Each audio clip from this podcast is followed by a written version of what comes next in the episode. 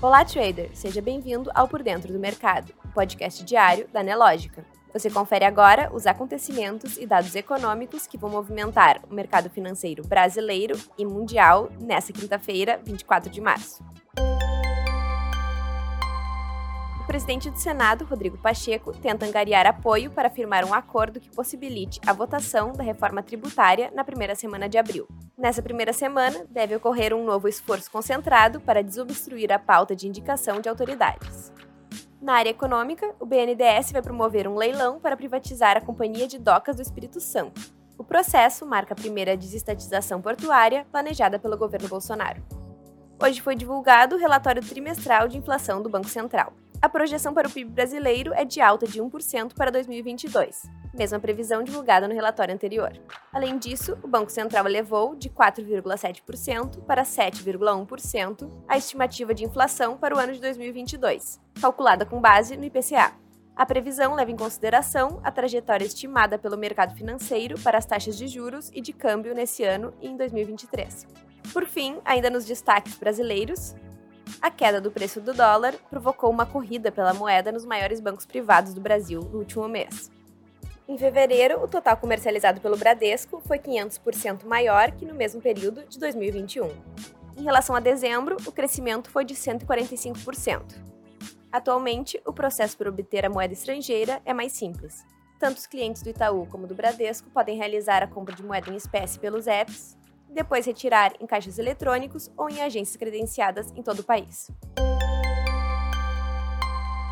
Na área internacional, o PMI composto da zona do euro, que engloba os setores industrial e de serviços, teve um recuo de 1 ponto, passando de 55,5 em fevereiro para 54,5 em março, de acordo com dados preliminares divulgados pela SP Global. Já no cenário da guerra entre Rússia e Ucrânia, hoje ocorre a reunião extraordinária da OTAN em Bruxelas. Após a imposição de diversas sanções econômicas à Rússia, o presidente Putin deseja realizar seu contra-ataque. As nações consideradas hostis pelo Kremlin vão ter que pagar pelo gás russo em rublos. Dólares e euros não serão mais aceitos. A medida tem como objetivo conter o derretimento da moeda russa, que já sofreu uma desvalorização de 30% esse ano. Já no mercado de commodities, a volatilidade continua afetando o preço do petróleo. Ontem, o mercado reagiu positivamente após o conselheiro de Segurança Nacional da Casa Branca, Jake Sullivan, afirmar que os Estados Unidos e seus aliados conseguiram avançar nas negociações nucleares com o Irã, o que pode resultar na diminuição das restrições ao petróleo iraniano. O clima positivo foi interrompido após relatos de que as exportações de petróleo do terminal Caspian Pipeline Consortium do Cazaquistão foram interrompidas após danos causados por uma tempestade o vice-primeiro-ministro da Rússia afirmou que o fornecimento de petróleo pode ser interrompido por até dois meses. No mercado financeiro, às 10h23, o Ibovespa caía 0,02% aos 117.434 pontos. Enquanto isso, os índices futuros dos Estados Unidos operam em alta na manhã dessa quinta-feira.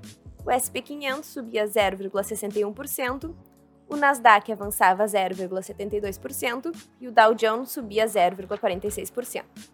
Já o dólar à vista é negociado no Brasil a R$ 4,82, uma queda de 0,44%.